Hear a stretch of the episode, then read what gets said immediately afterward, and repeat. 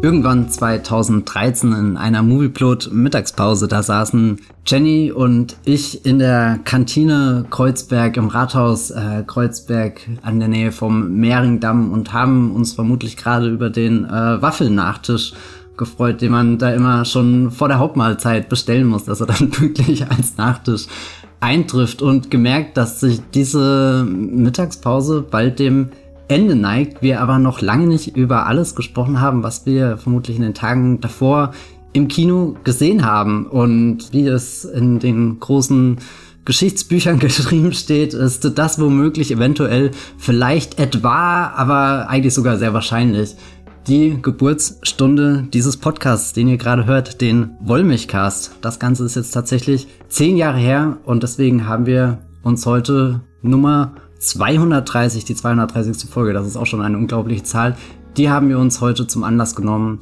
um das zehnjährige Wollmilchcast Jubiläum zu feiern. Wir haben uns ein äh, kleines, schönes Programm ausgesucht. Es geht um zwei Filme, die auch sehr eng mit der Geschichte dieses Podcasts verbunden sind. Ein, einen kleinen Vorfilm und dann gehen wir über zu unserem Main Feature und wollen euch einladen, uns auf dieser Reise zu begleiten. Und damit hallo und herzlich willkommen zum Wollmilchcast. Mein Name ist Matthias Hopf und ich bin wie immer verbunden mit der Jenny Jecke von thegeffer.de.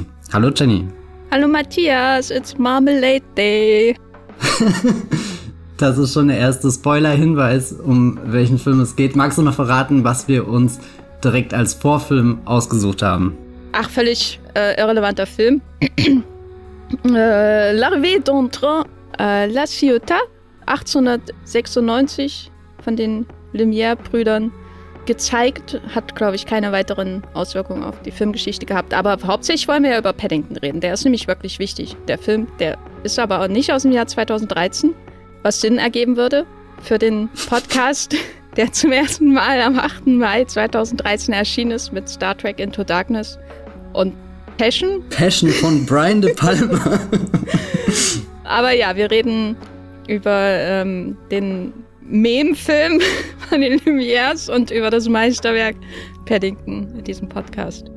Und äh, damit sei wie immer auch noch die obligatorische Spoilerwarnung ausgesprochen, ob der Zug jemals in den Bahnhof einfährt oder nicht. Das erfahrt ihr gleich.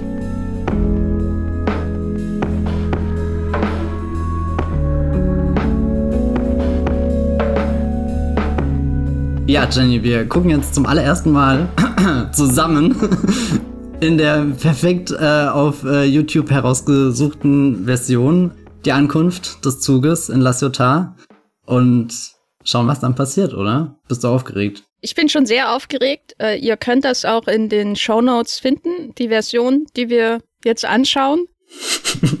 Matthias, ich bin jetzt bei Sekunde drei in dem Video und sehe vor mir die Titelkarte Louis Lumière, Arrivé d'un train à la Ciotat. Bist du da auch? Tatsächlich.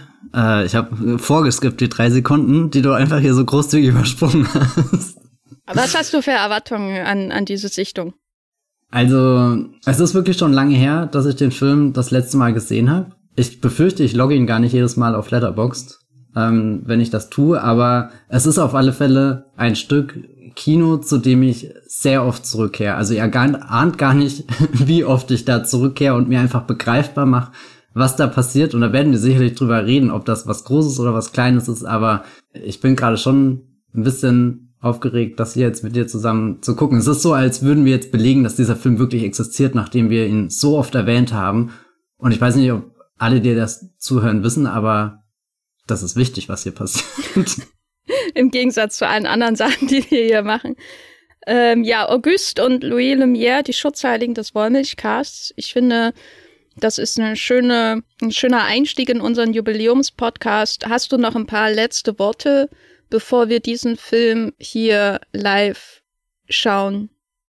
Also ich, ich hoffe, es endet nicht bei dem, wie bei dem Spielberg. Das war ja Katastrophe mit dem Zug. Ja, äh, ich muss aber sagen, ich denke auch immer an diesen Film. Eigentlich jedes Mal, wenn ich einen Zug in einem Film sehe, denke ich auch irgendwie an die Lumière-Brüder und denke, das ist hier der richtige Moment, um ihnen Tribut zu zollen im Wollmilchcast, ähm, weil das hat ja sonst niemand gemacht in den letzten ja. 100 20 Jahren Filmgeschichte. Ich meine, die Alternative wäre gewesen, wir reden nur über Star Trek Into Darkness und ich glaube, da haben wir uns für den. Ich hätte noch mal gerne über Passion gesprochen, muss ich sagen. Aber nie den wieder ich über auch Star seitdem Trek. nicht mehr gesehen. Ja, ich auch nicht. Nie wieder über Star Trek Into Darkness, bitte. Äh, ich habe Ja, neulich also Star Trek. machen wir mal irgendwann einen, einen Rewatch-Podcast. Ja, ich habe neulich Star Trek Beyond noch mal geschaut und war da schon irgendwie underwhelmed. Aber das ist doch der Beastie Boys Space Movie vor dem anderen Beastie Boys Space Movie, der gerade im Kino Das läuft. ist auf jeden Fall der bessere Beastie Boys Space Movie, äh, würde ich sagen. Der, der Beyond, aber da gibt's ja noch einen restlichen Film, den man auch anschauen muss, um da hinzukommen. Und es kommt kein Zug vor, muss man ja auch sagen. Und das ist was, was wir weder über L'arrivée d'un train à la Ciotat noch über Paddington sagen können, dass kein Zug vorkommt. Insofern haben diese beiden Filme schon gewonnen. Ähm, ich schiebe das jetzt so vor uns her und rede und rede und rede, aber wollen wir jetzt zur Tat schreiten? Ja, lass, lass, lass, lass, lass Play drücken. Hast du ähm, die Tonspur an, damit du auch die Musik hören kannst, über die ich noch gar nichts sagen kann, weil ich habe das vorhin nur ohne Musik angeschaut. Ich habe es laut, es fühlt sich ehrlich gesagt ein bisschen falsch an, das jetzt hier auf dem Digitalscreen einfach da zu gucken vor mir, aber ich befürchte, das sind die Zeiten, in denen wir leben und das Wichtige ist eigentlich, dass dieses Dokument Filmgeschichte einfach verfügbar ist, dass wir, wir mussten nicht mal bei Just Watch schauen, wo wir streamen könnten, sondern äh, er kam einfach zu uns, dieser Film. Und, und das ist eigentlich was, was sehr Tolles, Kostbares. Also, ich würde sagen, ich mache einen Countdown und dann drücken wir auf Play, so wie wir früher immer einen Countdown gemacht haben, als wir mit Audacity aufgenommen haben, um gleichzeitig auf Record zu drücken. Okay? Oh Gott, ja. Gut, äh, Good Times, damals 2013, Audacity, äh, ohne Audacity hätten wir den Podcast nie machen können. Gut, also ich zähle jetzt runter von 5 auf 0 und bei 0 drücken wir auf Play, okay? Also ich, statt 0 sage ich Play. Do it. Okay. Also. 5, 4, 3, 2, 1, Play.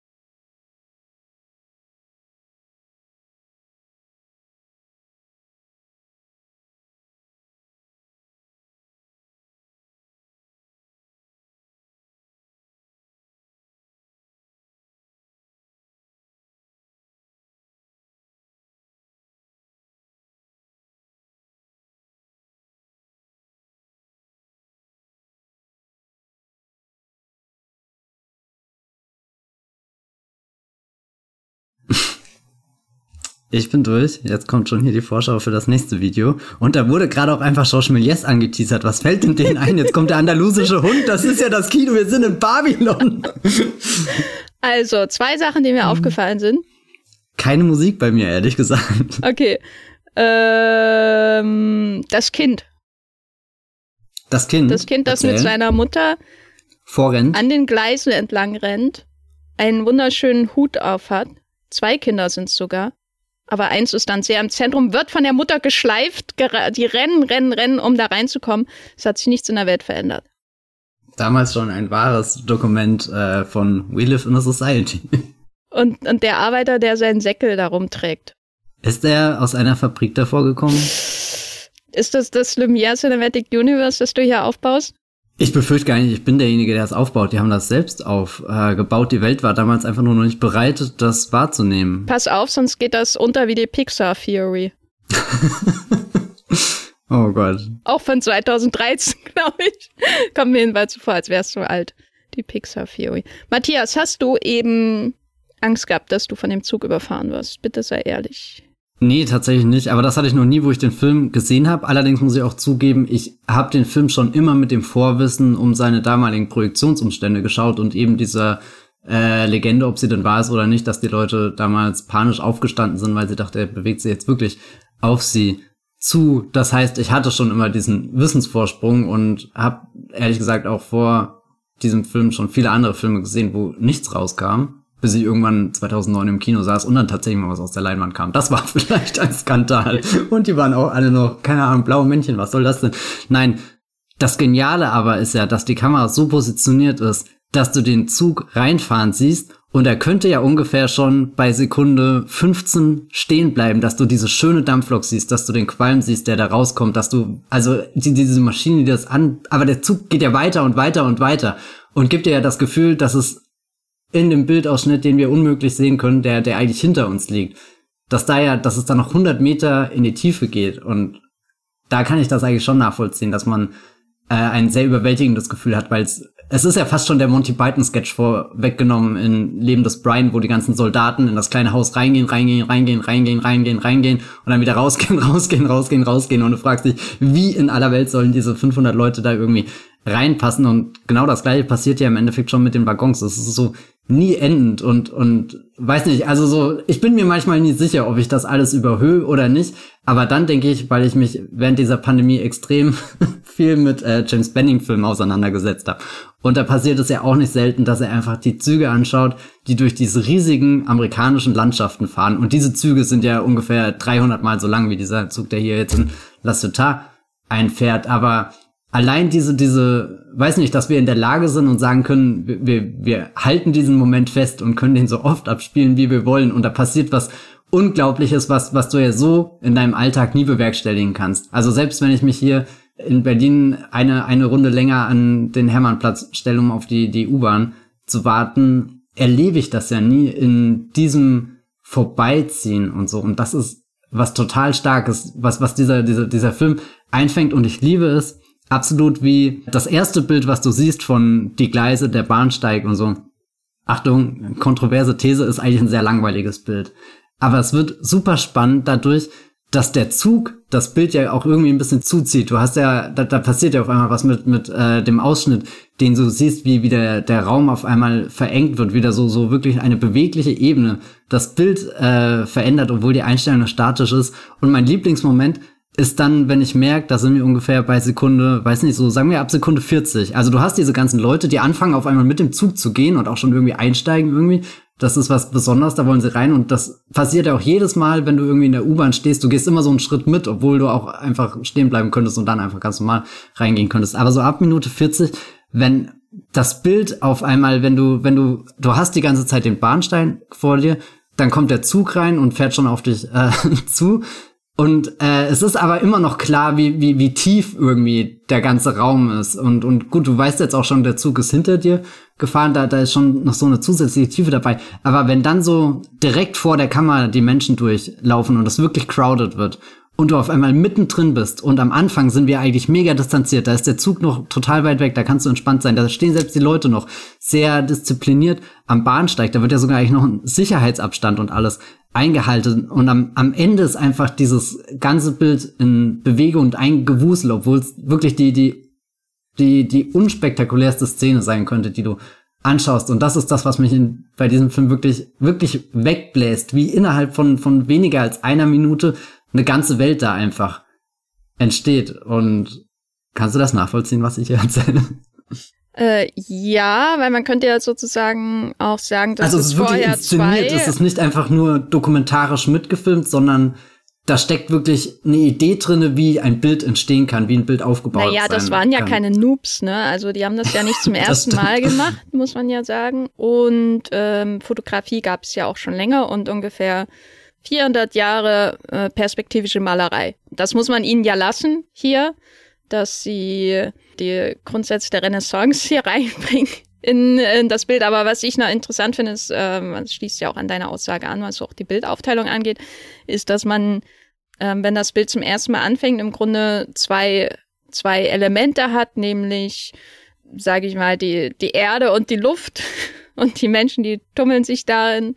Ähm, also ein relativ simpler Bildaufbau und dann sieht man in der Ferne schon das schwarze Ungetüm kommen, den Dampf den es ausstößt und das ähm, quasi frisst das äh, ein Drittel des Bildes und mehr auf. Also wenn man dann schaut, wo steht der Zug am Ende, ähm, wenn er still äh, steht, dann hat er fast ähm, zwei Drittel des Bildes quasi. Er verdunkelt ja fast schon ja, diese ja, Welt oder, äh, überschattet sie.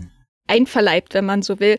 Was mich dann wieder erinnert an unsere Diskussion zu Transformers und äh, posthumanes Kino, weil diese Maschine Also ich finde die auch faszinierend, weil die ganzen Türen alle auf einmal aufgehen, weil äh, dieser Dampf äh, da herausströmt, aber nicht zu viel, nicht so viel Dampf, wie, wie man sich äh, vielleicht erwartet bei so alten Dampfloks.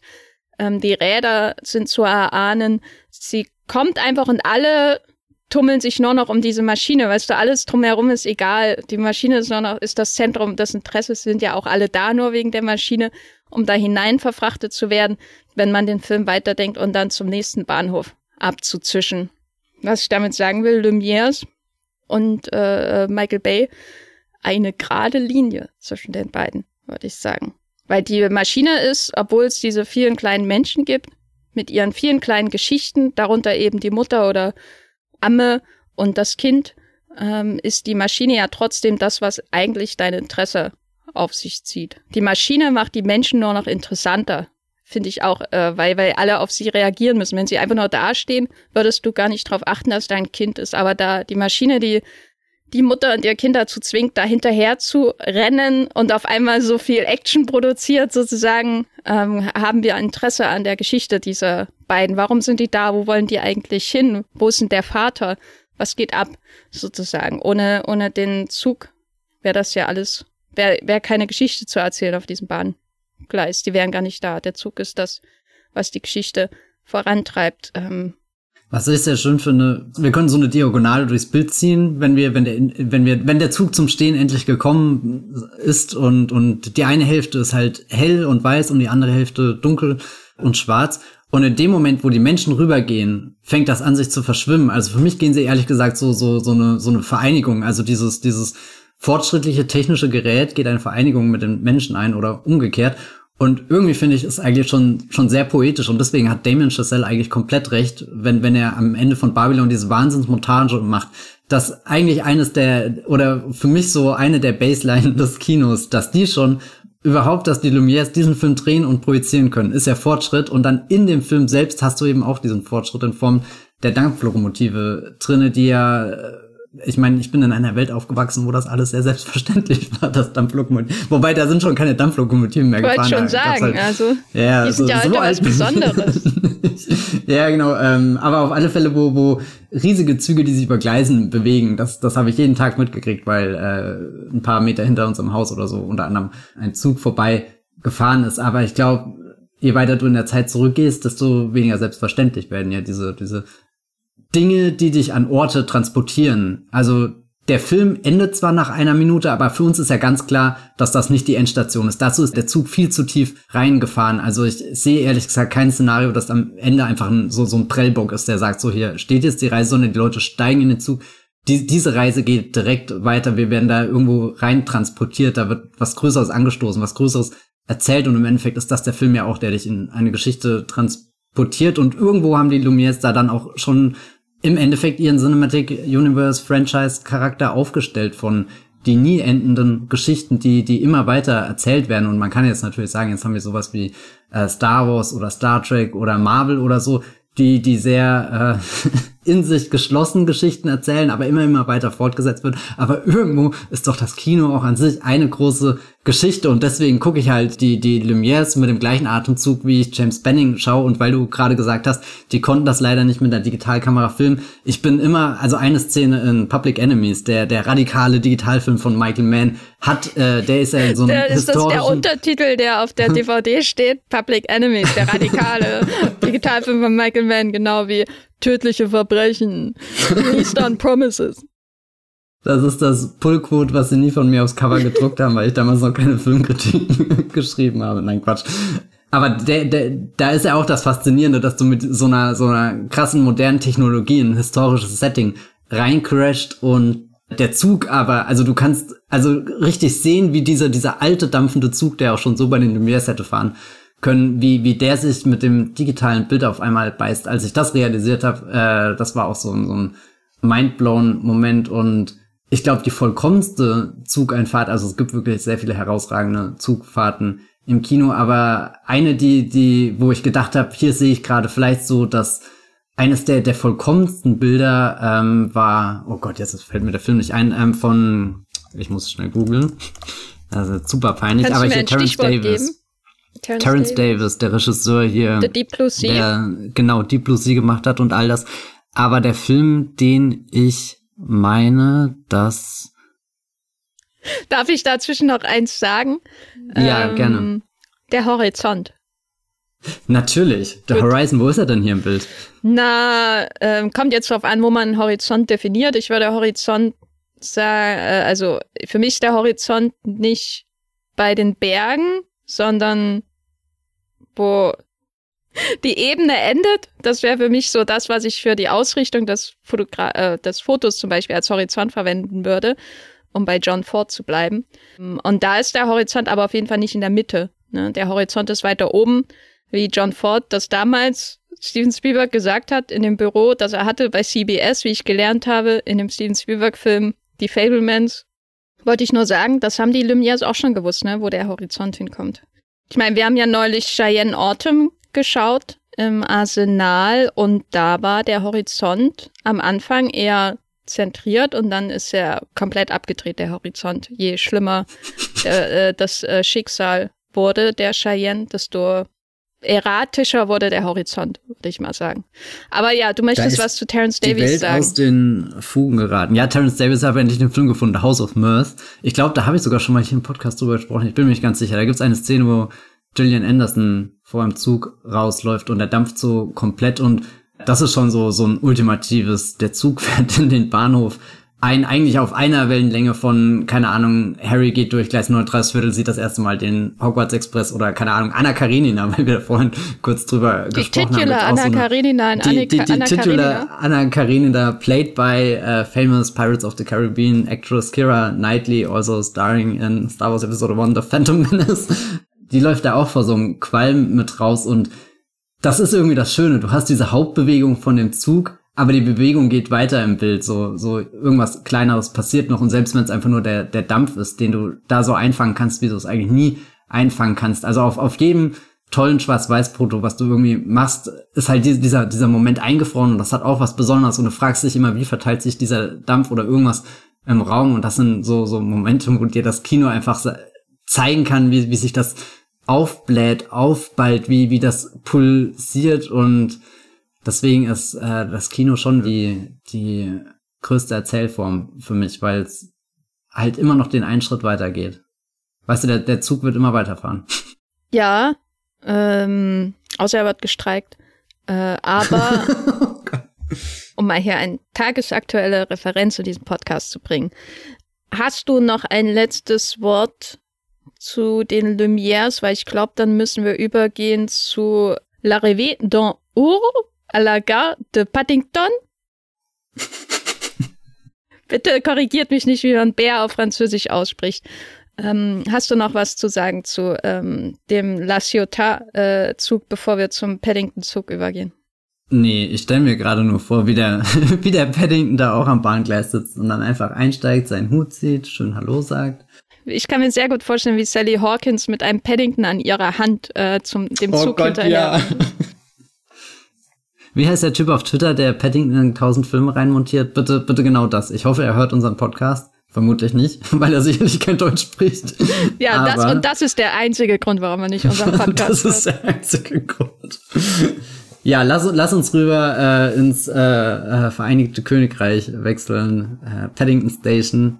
Warst du da schon mal, Jenny? Ja, das gehörte zu den ersten Anlaufstellen, äh, als ich mal äh, in London war. Ich glaube, ich war zweimal in London, irgendwie immer so ein langes Wochenende. Habe mir da Theaterstücke angeschaut. Einmal mit äh, Juliette Binoche und einmal mit Kristen Scott Thomas. Äh, aber der wirkliche Grund, warum ich da war, war, ich äh, war am Bahnhof äh, Paddington, äh, bin hineingegangen und bin wieder hinausgegangen. Matthias, du ha hast das ja noch ganz frisch in Erinnerung. Hast du einen Bären getroffen und äh, mit nach Hause genommen, vor oder nach der Star Wars Celebration neulich.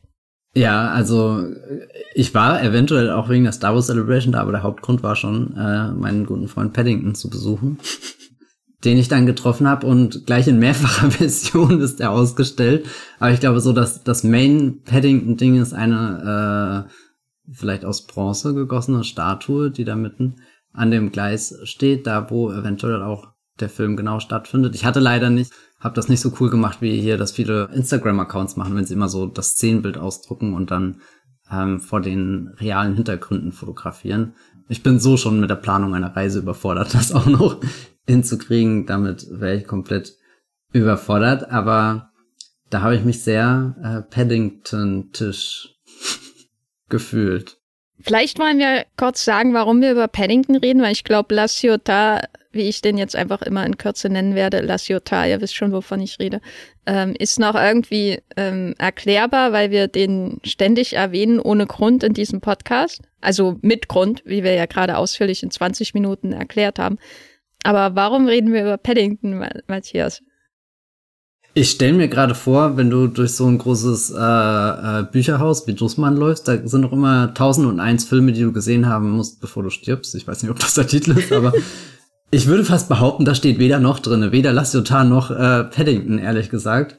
Aber ich habe auch schon lange nicht mehr durch so ein Buch äh, durchgeschmökert. Aber Paddington hat in den letzten Jahren, glaube ich, sehr unerwartet einen festen Platz in der Filmgeschichte gefunden oder zumindest auf dem Ort, den viele Menschen als Filmtwitter bezeichnen und all seine Verlängerungen, die in verschiedene Bubbles geht oder ich glaube auch ein, ein sehr treibendes äh, soziales Filmbewertungsnetzwerk, äh, das maßgeblich für, für verantwortlich ist, dass, dass Menschen ihrer Paddington-Liebe freien Lauf lassen können, ist äh, Letterboxd. Und ich habe immer das Gefühl, dass der Paddington-Hype erst minimal später eingesetzt hat, nachdem der erste Film bei uns eigentlich schon in Deutschland lief, weil wir waren äh, deutlich früher als die USA dran. Und ich glaube, erst als der Film in den USA rausgekommen ist und da diverse Schreibende ihren Beitrag geleistet haben, unter anderem ein gewisser Filmkritiker namens David Ehrlich, der das dann irgendwann auch in den Kontext äh, mit dem wunderschönen Wort Nicecore gesetzt hat. Also etwas, was so schön, so viel gut ist, dass es eigentlich schon wieder ziemlich krass ist. aber trotzdem auch nie, nie hart ist, dass du davon erschlagen wirst, sondern dass du dich auf der Welle von wohligen Gefühlen vortragen lassen kannst. Ich kann mich ehrlich gesagt gar nicht mehr genau dran erinnern, wie 2014 die Welt aussah. Alles sehr verschwommen, aber ich glaube, dieser Paddington kommt schon zu einer Zeit ins Kino, gerade wenn wir sagen, wir haben in unserer allerersten Podcast-Folge über Star Trek Into Darkness gesprochen. Das ist ja definitiv, der Titel könnte nicht eindeutiger sein. Das ist ein Blockbuster, der extrem inspiriert ist von allem, was in den 2000er Jahren äh, stattgefunden hat, post äh, 9-11. Wir haben da schon zum Beispiel in unserem Transformers-Podcast über so Einflüsse gesprochen, was die Ästhetik und so des Kinos angeht. Und da gibt's ja so ein paar verschiedene Schlüsselfilme, wie zum Beispiel Krieg der Welten von Steven Spielberg, dann eben den Transformers von Michael Bay, aber auch ganz wichtig der Dark Knight von Christopher Nolan. Und da kommt dann sowas wie äh, Star Trek Into Darkness, ist da direkt der, der nächste Film, der da dran anschließt. Und das, das Unverschämte, glaube ich, von dem Paddington ist, dass er einfach gekommen ist und erstmal sehr höflich nachgefragt hat, was denn los ist. Und ich glaube, das hat zu dieser Zeit sehr wenig Filme getan.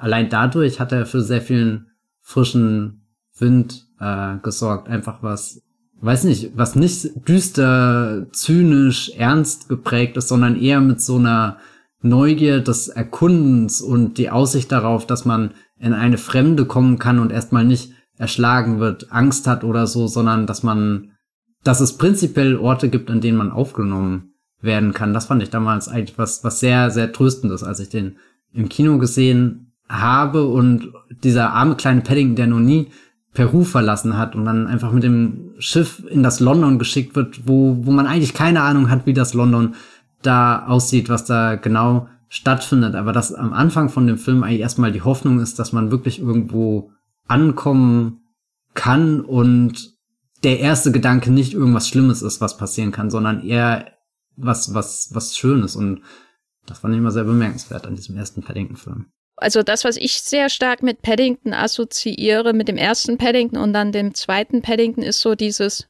Prä-Trump, äh, diese Prä-Trump-Zeit, wo du sowohl in den USA als auch in Großbritannien, aber auch in Deutschland ähm, schon dieses, diese starke Polemisierung der politischen Debatten mitbekommst, die, die Feindbilder die äh, äh, quasi immer populärer werden, wo man, wo sich immer mehr Menschen trauen, das auch in der Öffentlichkeit zu sagen, in der Öffentlichkeit mit rassistischen Feindbildern auch zu arbeiten, um äh, Menschen äh, für ihre Plattform anzulocken.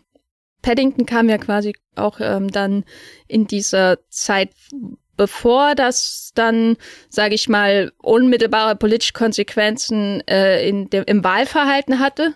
Ähm, Paddington kam raus, als die Idee einer Trump-Präsidentschaft noch irgendwie so Witz, ein Witz war, wo man dachte, ja, der hat ja eh keine Chance. So und dann ähm, Paddington 2 kam raus, als äh, der Brexit schon im vollen Gang war, sozusagen Trump war Präsident. Also das sind so die Klammer, äh, diese beiden Filme. Ich glaube, diese Nice-Core-Bewegung an sich wurde dann insbesondere auch durch Paddington 2 ausgelöst.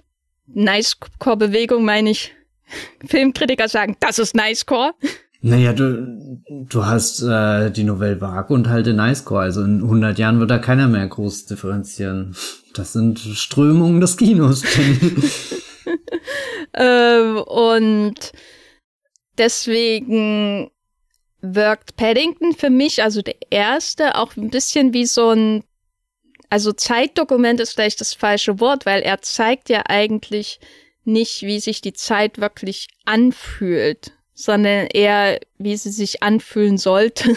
so, also er ist ja, äh, das Nice an Paddington ist ja, dass es eine Prä-Brexit-Figur in diesem Film gibt, nämlich die ähm, Capaldi, Figur, der Nachbar, der ähm, gegen ähm, alles Fremde in seiner Straße ist, im Prinzip, der auch genau überwacht, was seine Nachbarn tun und so. Aber das ist eben diese eine Figur und die ist auch lächerlich und die hat niemals eine Chance, irgendwie zu gewinnen. Und die ähm, Nicole Kidman-Figur dann als Bösewichtin, die ist ja, glaube ich, noch mal eine ganz andere Sorte von böse als der Capaldi. Der Capaldi ist so der quintessential Brite, der für den Brexit stimmen wird. Äh, aber er ist eben eine Minderheit, eine deutsche Minderheit in dem Film. Das ist das Nice an, an Paddington 1. Glaubst du, die Hugh Bonville-Figur hätte auch für Brexit gestimmt, wenn sie nicht auf Paddington getroffen wäre? Also der, der Vater der Familie Brown, der ja doch das skeptischste Mitglied gegenüber diesem Bären ist? Ja, der hat schon starke Tory-Vibes, würde ich sagen. Ich würde nicht sagen, dass er Nigel Farage unterstützen würde, aber ich habe schon das Gefühl, dass er mich sehr stark an David Cameron erinnert. Also auch äußerlich. Der hat diese, diesen Vibe früher, als er auf die Barrikaden gegangen und heute ist er Investmentbanker. Er, er hat ja auch wirklich diesen einen Flashback, den, den so zeigt. Was ich bei ihm bemerkenswert finde, er ist ja eigentlich die erste Menschenfigur, die Paddington wahrnimmt. Also der Anfang des Films ist ja äh, gut. Wir haben erst so so ein, so ein kleines äh, Introduction-Video, äh, was was der der Forscher Entdecker gepostet hat auf seinem damals noch nicht vorhandenen Instagram-Account über seine Entdeckung in Peru. Dann haben wir einen, einen kleinen kleine Geschichte, einen, einen kleinen Einstieg, wo wir wo wir quasi Paddingtons Heimat kennenlernen. Dann ist er äh, versteckt auf einem Schiff und und quasi Kings, äh, Kings Cross sage ich schon, falscher Bahnhof, falsches Franchise, aber auch Heyday Films und David Heyman.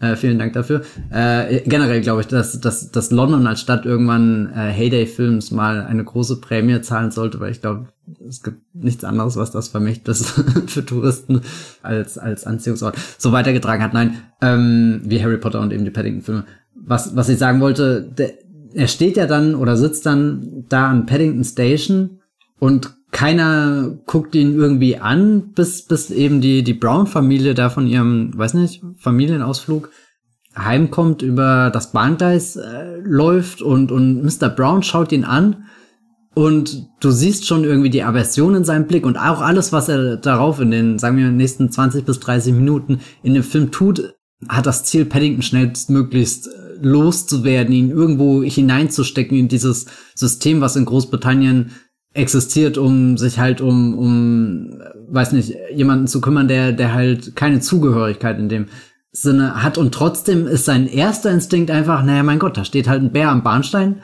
Äh, Kinder geht bitte schnell weiter. Aber er hinterfragt nie, dass es ein Bär ist. Und das finde ich eigentlich so eine absolut bemerkenswerte Szene, wo ich gar nicht weiß, ob da so viel drüber nachgedacht wurde, weil, weil generell die, diese Welt sehr empfänglich dafür ist, dass da einfach ein Bär ist, der sprechen kann das Britische ist ja auch, dass man sie betont kein, keine Aufregung um irgendwas macht. weißt du, also deswegen, da könnte auch ein Gorilla sitzen und rumschreien und der äh, Hugh Bonville würde trotzdem so tun, ja, das ist ganz normal, wir gehen jetzt einfach weiter ähm, und ignorieren das. So, das ist ja auch das sehr Britische an dieser Szene. Es ist auf alle Fälle ein Moment, den ich immer gerne anhalten würde, um kurz durch den Kopf gehen zu lassen, was da gerade alles in dem Moment passiert. Obwohl es ja im Endeffekt auch irgendwo ein kind Kinderfamilienfilm ist, wo, wo du das in ganz anderen Situationen auch einfach akzeptierst als äh, Gegebenheit des Films, als Gegebenheit der erzählten Geschichte. Aber ich habe immer das Gefühl, in seinem Schauspiel, der blitzt immer so eine Sekunde durch, wo er, okay, auf keinen Fall kommt er mit nach Hause, aber ich akzeptiere, dass dieser Bär hier sitzt, spricht, redet, vielleicht sogar gleich sein äh, Sandwich mit Tauben teilt und dann äh, wird der Paddington aufgenommen von der Familie Brown, zumindest vorerst mal für eine Nacht. Was äh, wusstest du denn über Paddington, bevor du den Film gesehen hast? Ka kam der ins Kino und hat für dich so eine Kindheitserinnerung oder, oder so, so eine Nostalgielücke geschlossen oder hast du Paddington eigentlich auch erst durch die Filme entdeckt? Also ich wusste, dass Paddington existiert, aber ich glaube, ich habe das auch immer mit Winnie Pooh verwechselt, weil beides in meinem Leben keinerlei Rolle gespielt hat. Deswegen, ich hatte keinerlei Verbindungen. Als der ins Kino kam, hatte ich auch keinerlei Interesse, weil ich ähm, an dieser Stelle sagen muss, dass, dass ich Filme mit sprechenden CGI-Tieren nicht auf Prio 1 meiner Watchlist habe. Und Ein großes Versäumnis. Äh, weiß ich nicht. Ich bin auch froh, dass ich Peter Hase nicht geschaut habe. Nein, also ich habe ihn auch nicht im Kino geschaut, sondern ich muss sagen, ähm, das erste überzeugende Argument, was ich diesbezüglich gehört habe, kam, glaube ich, von dir. Du hast über diesen Film geschwärmt in irgendeiner Funktion, entweder beim Mittagessen oder äh, bei einer Podcast-Vorbesprechung oder irgendwo hast du da gesagt, der ist viel besser, als man denkt. Und dann habe ich das dann irgendwann auch geschaut und dachte, ja, der Matthias hat recht, ein Glück, dass ich mit ihm Podcast. Das eine Mal. und ähm, weil, weil dieses, ich muss ja sagen, äh, ich habe auf jeden Fall mitbekommen, wie David Ehrlich da diesen Film gehypt hat und geschrieben hat, hier, der ist besser als so und so viele Oscar-Filme dieses Jahr. Und da dachte ich schon, nee, wenn David Ehrlich das merkt, dann muss ich das ignorieren. Das ist immer noch eine Haltung, die ich vertrete die ich nicht bereut habe, dass ich nicht auf jeden Indie-Wire-Hype-Train aufspringe, den er, und da ist ja wieder der Zug, ähm, den er nach äh, La Ciotat schickt sozusagen. Ähm, aber da bin ich doch dann froh, dass äh, gewesen, dass ich äh, Paddington eine Chance gegeben habe und habe dann natürlich auch den zweiten Film im Kino geschaut. Ähm, kennst du denn die Bücher von, wer war es, Michael Bond? Äh, äh bist du aufgewachsen mit ähm, Earl Grey äh, und Geschichten von Paddington. Nee, überhaupt nicht. Ich befürchte, ich war, äh, meine, der, der britische Einschlag in meiner Kindheit war deutlich mehr Lumière geprägt, denn ich habe alle Folgen von Thomas die kleine Lokomotive hoch und runter geschaut. äh, das war mein, mein Piece of British Culture, Colonialism, was auch immer mit äh, fröhlich strahlenden Dampflokomotiven, die auch teilweise in Tunneln eingemauert wurde, was richtig hart war, wenn sie nicht gehört haben. Und äh, der der Fat Controller, der dicke Kontrolleur, weiß gar nicht, ob der heutzutage noch so heißt, der der immer sehr sehr herrisch äh, irgendwas da vor sich hin hat, was man nie verstanden hat, aber man wusste immer, oh Gott, da geht's gerade um alles. Und trotzdem sind die Züge meistens sehr glücklich einfach durch die äh, Gegend gefahren auf der Insel Sodor ich nehme mal an, das hat irgendwie den Platz in meinem Leben eingenommen, den eventuell auch hätte Paddington oder sowas einnehmen können, tat er aber nie. Und aufmerksam geworden auf den Film bin ich damals durch das Casting von Colin Firth war damals erst als der Paddington, äh, glaube ich, im Gespräch. Ich bin mir jetzt gar nicht mehr sicher, wie, wie lange das wirklich der Fall war und ab wann Ben Bischoff da reinkam, der rückblickend betrachtet auch die hundertmal bessere Wahl irgendwie für diesen, diese junge Figur ist. Colin Firth war ja damals auch schon, er hätte ja eigentlich eher den, den, den, den Henry Brown spielen können, wenn ich ganz ehrlich bin. Ähm, und dann kam irgendwann ein Teaser-Trailer, der noch gar nicht viel von den Bären an sich gezeigt hat, aber der, und da sind wir auch wieder beim Zug und dem Bahnhof, der da so ein wunderschönes Bild von der Paddington Station hatte, wo sich die Worte drüber gelegt haben, irgendwas bestimmt von den Machern von Harry Potter oder sowas. Und das war damals tatsächlich der, der Moment, wo ich den Film für mich irgendwie auf den Radar gepackt hat. Und ich meine, ich habe damals auch schon, keine Ahnung, super viele äh, Kinderfamilienfilme geschaut, weil es mich einfach interessiert hat hier so. Äh, ich erinnere mich, das war bestimmt so so Ostwind 2 oder so, was da alles mögliche ähm, im Kino kam oder irgendein Bibi und Tina-Film von Detlef Book. Das fand ich schon immer faszinierend, irgendwie die, dieses Kino weiter zu verfolgen. Habe ich ehrlich gesagt in den letzten Jahren ein bisschen aus den Augen verloren. Aber da habe ich dann irgendwann schnell gemerkt, dass es nicht die, die gewöhnliche Art von, von Kinderfamilienfilm ist, sondern dass er sich sehr schön irgendwie zwischen so einer Tradition positioniert, die sich, die zwar geprägt ist von sowas wie vielleicht die Nachts im Museum Filme oder äh, die Scooby-Doo Filme, wo du ja auch einen entsprechenden äh, Hund hast, der sehr wichtig ist, wobei die Scooby-Doo Filme noch noch eine Spur düsterer eigentlich. Ähm, hat er nicht James Gunn ein Drehbuch geschrieben? Er hat bei beiden Drehbücher geschrieben und ich kann es nur empfehlen, schaut die Scooby-Doo-Filme jetzt nochmal nach all der Zeit und ihr seht völlig neue Filme, die mit, mit Themen, Motiven und Wortwitz arbeiten, die ich damals als Kind 100 Pro nicht wahrgenommen habe. Ich habe die einfach geliebt, weil die fantastische Monster hatten und der Hund super lustig war und sehr komisch gesprochen hat und all das. Aber äh, dass der, dass der Paddington-Film irgendwie das alles vereint und gleichzeitig aber auch als äh, so ein Mission Impossible-Film einfach durchgehen kann, irgendwie als ein großer Abenteuerfilm durchgehen kann, dass er diese ganzen Genre-Bits hat und wenn, weiß nicht, wenn du dann noch weiter gehst, siehst du halt irgendwann, ich glaube, da haben wir damals auch im Podcast zum zweiten Teil viel drüber gesprochen, über die, diese, diese Anleihen Richtung Wes Anderson, wenn halt tatsächlich ein Puppenhaus oder sowas aufgemacht wird, wenn die Erzählstimme einsetzt und du den äh, Alltag der Browns oder so erklärt bekommst. Also ich glaube, bei Paddington kommen ganz viele verschiedene Einflüsse zusammen, wo du dann nicht drin sitzt und sagst, naja, das ist halt so dieser nächste typisch zusammengebastelte Familienfilm, der, der jetzt irgendwie zur richtigen Zeit ins Kino kommt, weil die Weihnachtsferien vor der Tür. Ich glaube, da, da gibt es Filme, wo man, wo man das mehr, viel mehr so ausmachen kann mit der, der ist genauso konzipiert, um das zu, zu machen. Und bei Paddington hatte ich immer das Gefühl, der geht schon den, den einen Schritt weiter und ist total fasziniert erstmal von seiner, seinem eigenen Hauptcharakter, den zu erforschen, den sich irgendwie entfalten zu lassen. Also die, dieser Paddington erwacht da auf so vielen Ebenen irgendwie zum, zum Leben. Also einmal hast du halt diese Geschichte von jemandem, der ankommt und eine Familie sucht, aber dann auch von, du hast dieses CGI-Wesen, was, was sehr schön gestaltet ist mit all seinen Bewegungen. Und da war, glaube ich, auch ein ganz großer Schlüssel der vermutlich zweite äh, äh, Teaser-Trailer oder was auch immer, erster Trailer, der, der veröffentlicht wurde, wo sie im Endeffekt die Szene mit der Badewanne das wurde da schon verarbeitet und das war damals auch zu dieser, dieser einen typischen Musik geschnitten, was übrigens auch ganz spannend war. Ich weiß jetzt leider nicht, wie der Song wirklich heißt, aber der richtige Soundtrack ist im Endeffekt einfach nur ein Remix von dem Song, wo du, wo du ganz klar merkst, sie haben damit so einem Temp-Track gearbeitet. Und, und die Szene ist komödiantisch genau darauf abgestimmt und für den fertigen Film wollten sie aus irgendeinem Grund oder konnten nicht das Originalstück nehmen. Hier dieses, was so, so, so, so griechische Melodie, Gitarrenzupfen und so weiter.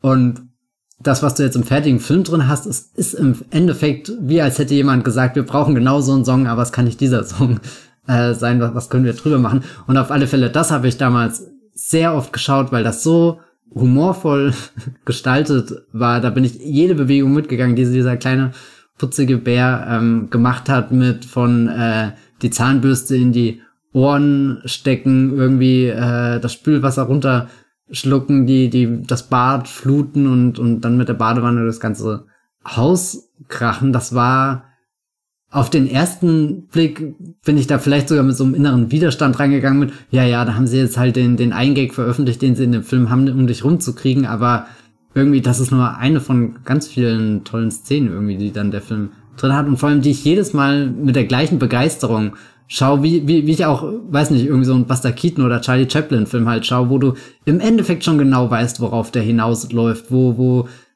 irgendwie so das, das Setup für den Gag, weiß nicht, wo ich immer das Gefühl habe, naja, das kenne ich doch schon, das weiß ich doch schon, wie es passiert und trotzdem ist es jedes Mal so eine große Freude, die verschiedenen Stadien zu durchlaufen, die dann der, der Sketch annimmt. Ja, ich muss sagen, dass die, die Slapstick-Sachen noch das sind, was mir am wenigsten an Paddington gefällt. Äh, Tatsächlich. Ich, ich freue mich zwar, dass sie existieren, also insbesondere das mit dem Klebestreifen, da, da konnte ich mich sehr gut hineinversetzen, weil bei uns zu Hause gab es auch genauso ein Gerät, an dem ich immer rumgezogen habe bis kein Klebestreifen mehr rauskam. Sozusagen. Ähm, nee, weil mein Problem so ein bisschen ist bei, ich weiß nicht, ob das beim zweiten dann auch so ist. Da ist die, da gibt's ja die Friseurszene, die finde ich schon noch, ähm, ist wahrscheinlich der Höhepunkt dieser, dieses, dieser, dieser ganzen Paddington ist im Prinzip Inspector Clouseau Idee. Aber in dem, im ersten Teil auf jeden Fall finde ich die nicht immer so überzeugend, weil das liegt, glaube ich, daran, dass ich die, dass ich finde, dass die CGI-Figur nie so gutes Timing hat, wie, eine echt, wie ein echter Comedian haben würde. Ich finde richtig guten Slapstick von den Titular Stan and Ollie aus Stan and Ollie. also Lauren Tardy ist natürlich gemein. Ähm, aber kauft euch auch das Mediabook von Stan and Ollie, das Cape Light rausgebracht hat, falls das noch da gibt. Ist da ist ein sehr kluger Text drin. Da ist ein sehr, sehr kluger Text drin. Also lest nur das Booklet, den Film müsst ihr gar nicht anschauen. ähm, ähm, aber ähm, was, was ich immer bei Slapstick ähm, toll finde, ist dieser Moment, wenn ich denke, wie hat er das denn gemacht? Oder so. Also wenn so, wenn so diese Slapstick Energie, die ja eigentlich zerstörerisch ist, so im Prinzip. Also ich bin ja wirklich ein, ich bin ähm, Deutschlands größter Peter Sellers-Fan. äh, wirklich, ich, ich habe alle seine Radioshows sogar gehört, die er mit äh, Spike Milligan und so gemacht hat. Also ich bin wirklich Hardcore Peter Sellers-Fan. Aber das, was ich bei Peter Sellers ganz großartig finde, es gibt in äh, A Shot in the Dark eine berühmte Szene, das ist der zweite Pink Panther-Film, ähm, wo er in dem Büro des, was weiß ich, Polizeikommissars oder so ist und da ist ein Globus sozusagen. Und er dreht da an diesem Globus rum, bis er sich immer schneller dreht. So während er halt redet. Und dann dreht er sich irgendwie um und dann will er sich aufstützen aus, auf diesen sich drehenden Globus und knallt halt einfach hin. So. Das, was diese Szene so unglaublich lustig macht, ist, dass ein echter Mensch diese Bewegungen vollführt. Also, wo ja die Idee nicht ist, aha, das ist ein großartiger Stunt. Zum Beispiel bei Tom Cruise, wenn der irgendwas macht oder Jackie Chan oder so, sondern die Idee ist ja, sie machen einen Fehler, sie, sie zerstören irgendwas, sie tun sich weh, sie fallen hin, weißt du, aber es ist so perfekt mit ihrem Cover ausgeführt, dass du das anschaust wie eine, wie als würdest du irgendwie eine Eiskunstläuferin zuschauen, die eine so und so viele Pirouetten hintereinander macht. Und du denkst nur, wie hat sie das mit diesem Timing gemacht? Und das finde ich halt, fehlt bei mir wenn ich einer CGI-Figur zuschaue. Weil eine CGI-Figur, da ist ja prinzipiell alles möglich. Während bei den Menschen sind physische Grenzen gesetzt, die für die Sekunde ausgehebelt scheinen, in der der perfekte Slapstick-Moment entsteht. Was ich aber damit sagen will, ist, mir gefallen andere Dinge an Paddington sehr gut. Und das ist eben diese ganze Zeit, die er sich auch nimmt, um die Welt zu entdecken und wie verspielt diese Welt sind. Allein diese Idee, dass er dieses Familienhaus in dieser Straße, wie es diese Straße aussieht, anordnet, diese schönen Pastelltöne, also so als hätte als hätten die Maler dieser Häuser ihre Farben direkt aus dem Schrank der Queen geholt sozusagen. Also diese Farbtöne britischer geht es ja kaum, diese Farbtöne zu wählen, außer man nimmt Grau wahrscheinlich. Und dann diese Idee, dieses Haus selbst dann nochmal verkleinert auf dem Dachboden in dem von dir erwähnten Puppenhäuschen darzustellen, dann äh, diese Wes Anderson-Ismen, die da verwendet werden, um diesem ganzen Film dieses Gefühl zu geben, man wäre so ein bisschen auch in einem Bilderbuch, was er dann im zweiten Teil macht, aus dem Film ein Bilderbuch zu machen, das man aufklappen kann und dann ähm, ersteht die Stadt vor unseren Augen, wenn man so will. Und ähm, das sind so diese Elemente, die mir an Paddington wirklich sehr gefallen. Auch einfach, wie nett die alle miteinander sind. Ich mag sogar Peter Capaldi. Ich liebe ähm, natürlich Nicole Kidman, obwohl sie gar nicht nett ist in diesem Film. Das sind alles Dinge, die ich lieber mag als den Slapstick ähm, von Paddington. Wobei es schon da auch schöne Ideen gibt, ähm, aber ich finde zum Beispiel immer lustiger, dass er sich die, die Ohren mit den Zahnbürsten sauber macht, als dass er das ganze Zimmer durch, äh, die ganze Wohnung durchflutet oder so. Ähm, das ist immer so, ja, das verstehe ich, ist eine schöne Idee, finde ich lustig irgendwie, aber das ist nie für mich so lustig, wie wenn es ein echter Mensch machen würde. Ich glaube, der beste Paddington für mich in diesen humorvollen oder äh, slapstick-mäßigen Passagen ist auch tatsächlich nicht der, der jetzt ein großes Setpiece verwüstet, sondern tatsächlich der, der mit seinem Körper und mit Blicken arbeitet. Dieser Paddington hat so viele tolle Blicke und wenn ich sage, ich komme hier, ich bin sehr Scooby-Doo geprägt, und das ist ja wirklich, das sind ja Welten dazwischen. Also da sind auch sehr viele Jahre vergangen, wo sich äh, digitale Effekte und so weiter entwickeln konnten. Aber allein wie viel ich als Kind von diesem Scooby-Doo mitbekommen habe, obwohl der im Endeffekt in jeder Szene gleich aussah, irgendwie die, dieser Kopf sich nie verzogen hat, aber dadurch, dass halt exzellent mit Stimme da zum Beispiel äh, gearbeitet wird und, und auch die, die Anspielpartner außenrum sehr gut auf den nicht vorhanden und ähm, reagieren. Und äh, bei Paddington wirklich der, der Moment, und das kennst du ja bestimmt auch, wenn du irgendwas schon sehr oft gesehen hast, irgendwann hast du einfach nicht mehr diese eine aufrichtige Reaktion, die du das erste Mal auf irgendwas hattest oder so, weil es dann einfach schon zu vertraut, zu bekannt ist oder so. Aber wirklich jedes Mal, wenn ich diesen ersten Paddington-Film schaue und die in der Szene sind, äh, Hugh Bonville, also Henry Brown und der Paddington allein äh, an dem Bahnhof, der Rest der Familie ist gerade noch unterwegs und, und sie sitzen sich gegenüber und das hast du dann auch in so einer, so einer Halbtotale, wo du quasi die, die ganzen Körper an dem Tisch siehst und dann sitzt da dieser große äh, Mensch diesem kleinen Bär gegenüber, der gerade so mit seinen, seinen Pfoten irgendwie auf den Tisch kann und dann fängt er an, irgendwie den Kuchen so zu mampfen. Und das ist das, wo ich sage, oh mein Gott, das ist so cute. Also wirklich da. Aber es ist cute und nicht lustig. Ja, ja, aber Achtung, das, das ist nämlich die nächste Stufe. Dann nimmt er nämlich die Teekanne und fängt da dran, äh, so völlig umständlich aus dieser Teekanne zu trinken, weil er eben keine Ahnung hat, wie er sich da eigentlich in diesem London verhalten soll. Er hat zwar irgendwie von zu Hause so ein paar Ideen mitgekriegt über diese ganze Britishness, über die Knicke, über die Höflichkeit und die hat er so verinnerlicht, aber es gibt einfach so ein paar Dinge eben, deswegen weiß er auch nicht, dass er die Zahnbürste eigentlich in seinen Mund stecken sollte, anstatt in die ähm, Ohren und dann völlig entsetzt ist, wenn das Henry Brown später macht, was auch ein sehr toller Moment ist. Nein, aber äh, er, er trinkt dann diesen, diesen, diesen Tee und das ist so, so, so, so, so unbeholfen und trotzdem kann er einfach nicht aufhören. Irgendwie ist da dieses Bedürfnis, er muss jetzt diesen, diesen, diesen Tee aus der Kanne trinken und das, weil du vorhin gesagt hast, dass das Timing für dich nie so gut ist, äh, oder, oder dass, dass, dass diese Sensation, wenn das ein echter Mensch ist oder so, dass das immer dem Ganzen nochmal mehr so, so ein, so ein Edge gibt oder so, wo du, wo du, weiß nicht, da sitzt und wirklich alles mitgehst. Und das kann ich sogar nachvollziehen. Ich finde das sogar ein sehr gutes Argument, über das ich so direkt noch nie nachgedacht habe. Aber es gibt eine Szene, wo die Familie reinkommt in dieses Diner und, und Henry Brown sich ihnen stellt und du siehst im Hintergrund, wie Paddington halt sich komplett eingesaut hat, da auf dem Tisch steht und sich gerade hinten so vom Hintern irgendwie die Sahne oder so wegwischt. Und dann kommt er in den Fokus und er hat gerade diesen verstohlenen Blick so, oh mein Gott, ich wurde ertappt.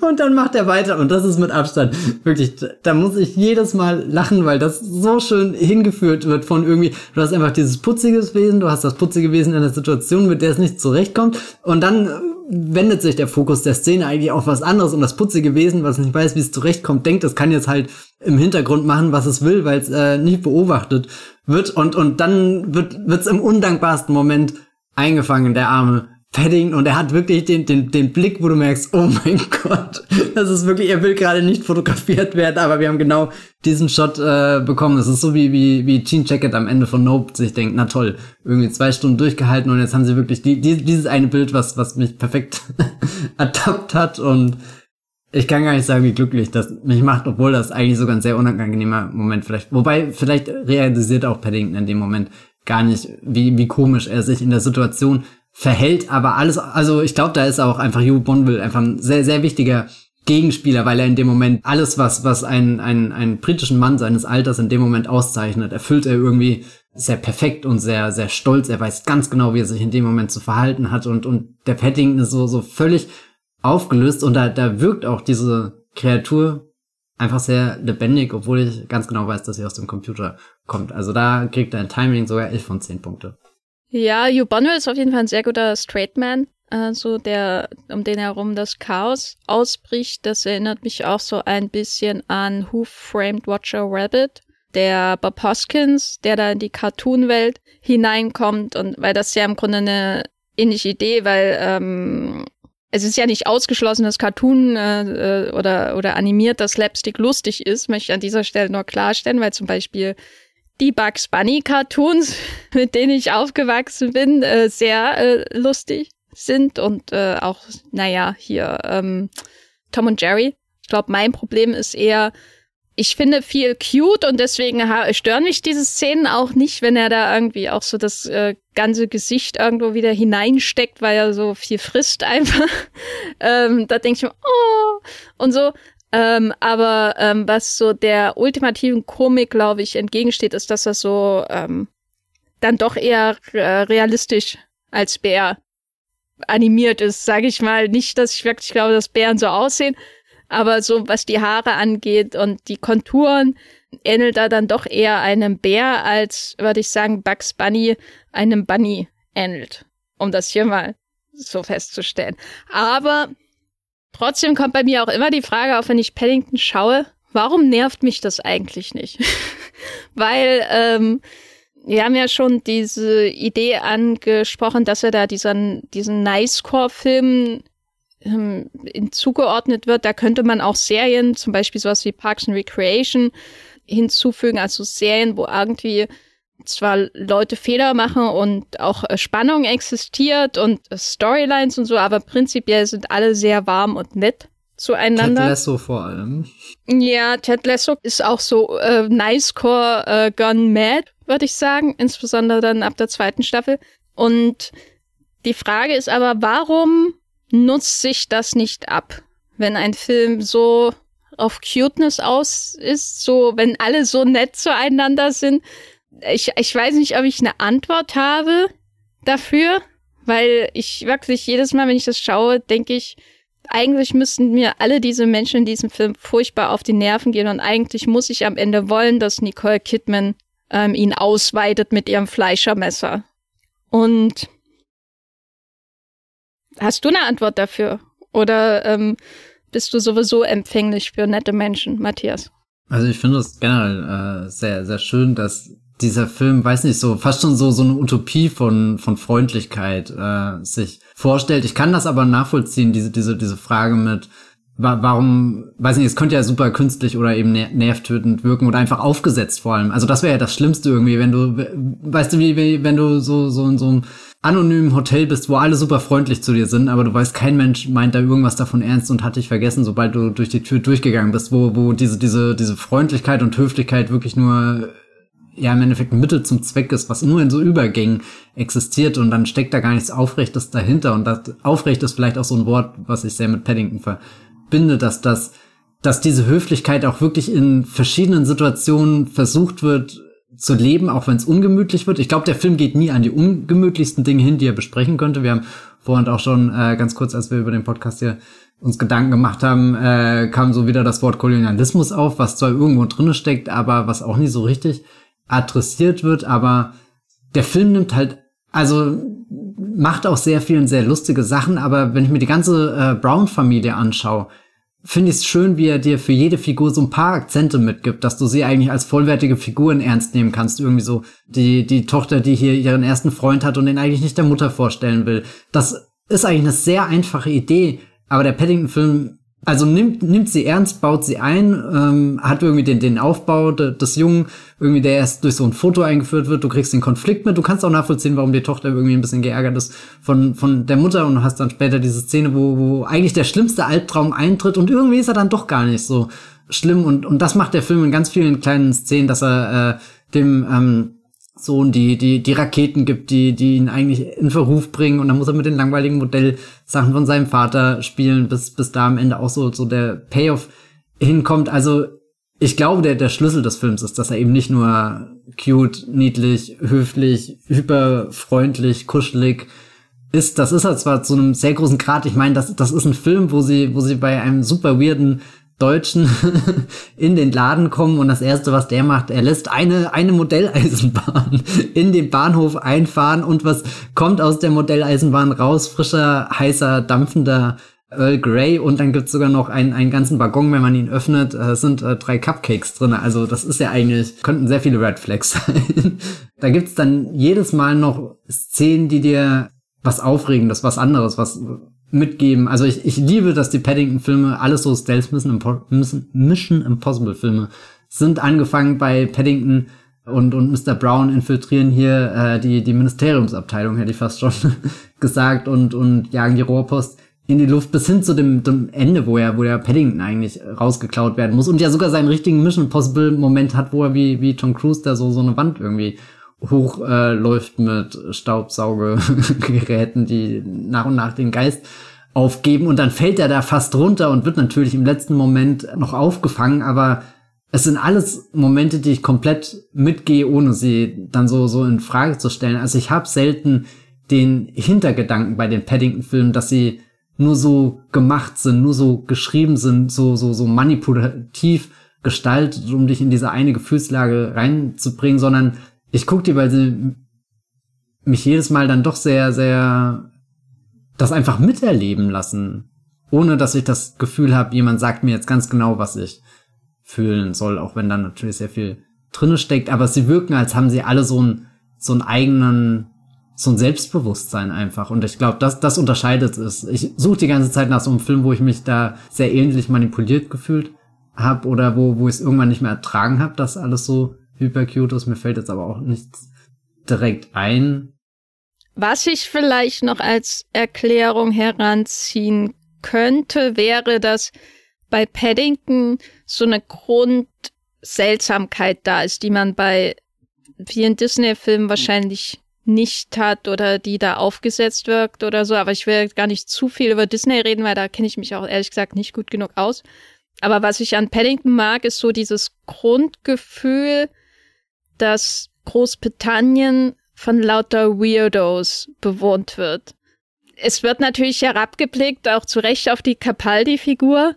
Aber ich habe irgendwie das Gefühl, dass der Film weiß, dass da noch hunderttausend andere Capaldis irgendwo wohnen ich finde es auch die Besetzung deswegen immer sehr schön, dass man dann eben als Taxifahrer dann den Matt Lucas zum Beispiel aus Little Britain hat, der ja also Prime Weirdo Material ist, so wenn man mit Little Britain vielleicht auch ähm, viele Bezüge vorher hat und dann fährt er da eben mit dem Taxi rum. Also das ist so eine Grundexzentrik angenommen wird, die ich auch traditionsgemäß zurückführen würde auf sowas wie Monty Python oder so. Ich glaube, das, das ist auch eine britische Tradition, die weit über Monty Python hinausgeht äh, und älter ist und so, aber deswegen ist es vielleicht auch leichter gutierbar, dass sie nicht alle einfach nur nett sind, sondern ähm, dass diese Familie, die relativ normcore-mäßig ist, würde ich sagen, umgeben ist von ganz, ganz vielen seltsamen Personen und Bands, die random irgendwo Musik spielen. Das andere, was ich noch erklärend als Argument für die Erträglichkeit dieser ganzen Cuteness heranziehen würde, ist wahrscheinlich ähm, gerade in diesem Film, wie düster die Bösewichtin ist. Und sie ist ja auch wieder so eine klassische Exzentrikerin. Ne? Es ist nicht einfach nur eine austauschbare, gesichtslose Bösewichtin, die einfach nur oder so eine klassische Anzugträger, böser Firmenchef, was man ja oft auch so in Animationsfilmen und so als Bösewicht irgendwie hat oder in, in Komödien, sondern das ist halt Nicole Kidman, die ähm, gerne Tiere ausstopft, äh, die äh, Wissenschaft als Trophäenjagd begreift, wenn man so will.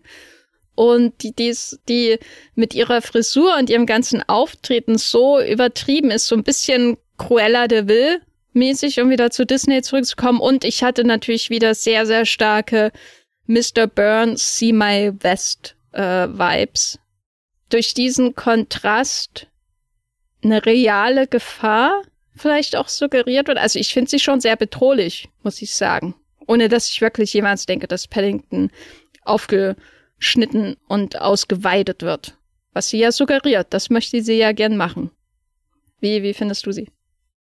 Äh, natürlich sehr großartig. Ich glaube, so ein, ein Ding, wo ich immer merke, dass sie eine Spur düsterer ist, ist eigentlich ein sehr lustiger Gag. Nämlich, wenn sie da erst äh, von, von diesem einen Boten ähm, besucht wird und du siehst sie in dem einen Raum, wo die ganzen Tierköpfe so an der Wand hängen, wie man das halt äh, kennt von ausgestopften Tierköpfen. Und dann drückt sie irgendwie äh, was runter von, von einem dieser Tierköpfe Köpfe und dann öffnet sich die geheime Tür in den geheimen Raum und du gehst in den geheimen Raum und siehst, dass hinter all den Tierköpfen, die auf der einen Seite raushängen, halt auf der anderen Seite äh, der ganze Rest des Tieres ausgestopft hinten dran steht und es ist ein super witziger visueller Gag irgendwie, der dir gleich was über den Raum und so erzählt und dir irgendwie sowas äh, zeigt, was du schon tausendmal gesehen hast, aber nie drüber nachgedacht hast und, und das dann in so einen super weirden Kontext setzt. Also es ist eigentlich was, wo man sich wirklich sehr drüber ähm, äh, börmeln kann. Die, die Wahrheit ist aber, wenn, wenn du siehst, oh mein Gott, sie stopft nicht nur den Ding aus, sondern sie geht irgendwie diese ganze Meile und präpariert da das Tier irgendwie so. Es ist so wie als, als zeigt uns äh, der Film da schon so, so einen düsteren Abgrund, den uns halt nachts im Museum niemals zeigen würde. Und, und das finde ich auf so einer, also eigentlich lache ich da drüber, ich schmunzel da, weil das ist so witzig und ich vergesse auch immer, dass der Witz drinne ist und äh, hab's mir äh, gestern extra notiert. Wobei es ist eigentlich schön, dass ich es immer wieder vergesse, weil dann bist du immer wieder äh, neu äh, davon überrascht. Ähm, aber ich glaube, so, so unterbewusst ist das so eine ungemütliche Vorstellung, weil dann ist auf einmal dieser, dieser abstrakte, abgehackte, ausgestopfte Tierkopf, den du, oder ich weiß nicht, ich in meinem Großwerden habe das irgendwann akzeptiert, dass das halt scheinbar normal ist, dass das Leute oder Jäger oder was auch immer äh, machen. Das ist irgendwie so, akzeptierst du irgendwann, ja gut, das ist etwas, was, was existiert in der Welt und, und da, da zeigt dir der Film irgendwie so, so ein überdrehtes Bild, wo du weißt, das macht kein Mensch. So, aber es führt dir nur mal vor Augen, wie der Weg dorthin aussieht. Und, und dann fangen auf einmal auch die, die Kopfkinobilder an, wenn halt äh, Nicole Kidman andeutet, was sie mit dem Paddington machen will, nämlich ihm das Fell über die Ohren zu ziehen. Und dann hast du davor diese, diese eigentlich sehr, sehr, äh, also diese, diese sehr beschützens, schützenswerte Kreatur, der du auf keinen Fall irgendwas Böses wünscht, aber äh, sie ist einerseits so eine äh, ein bisschen trüber als Bösewichterin, also sehr stilisiert, eben, du hast es auch schon erwähnt, durch ihr Auftreten und so und überhaupt Superstar Nicole Kidman in dieser ähm, Rolle, da, da ist klar, dass da, da mit überhöhten Motiven gearbeitet wird, aber sie ist halt wirklich eine Bedrohung in dem Film und sie kommt ihm gefährlich nahe und ähm, das vor allem in einer Szene, wo ich auch immer erschreckt, wie, wie düster sie eigentlich ist. Es gibt dann den Moment, wo Paddington seine, seine Koffer packt bei den Browns und durch London zieht, um, um, ja, weiß nicht, und dann ganz allein ist. Und das ist auch der, wo der, wo der Film mit am, am düstersten ist, rein von seiner Farbgestaltung und überhaupt, wie die,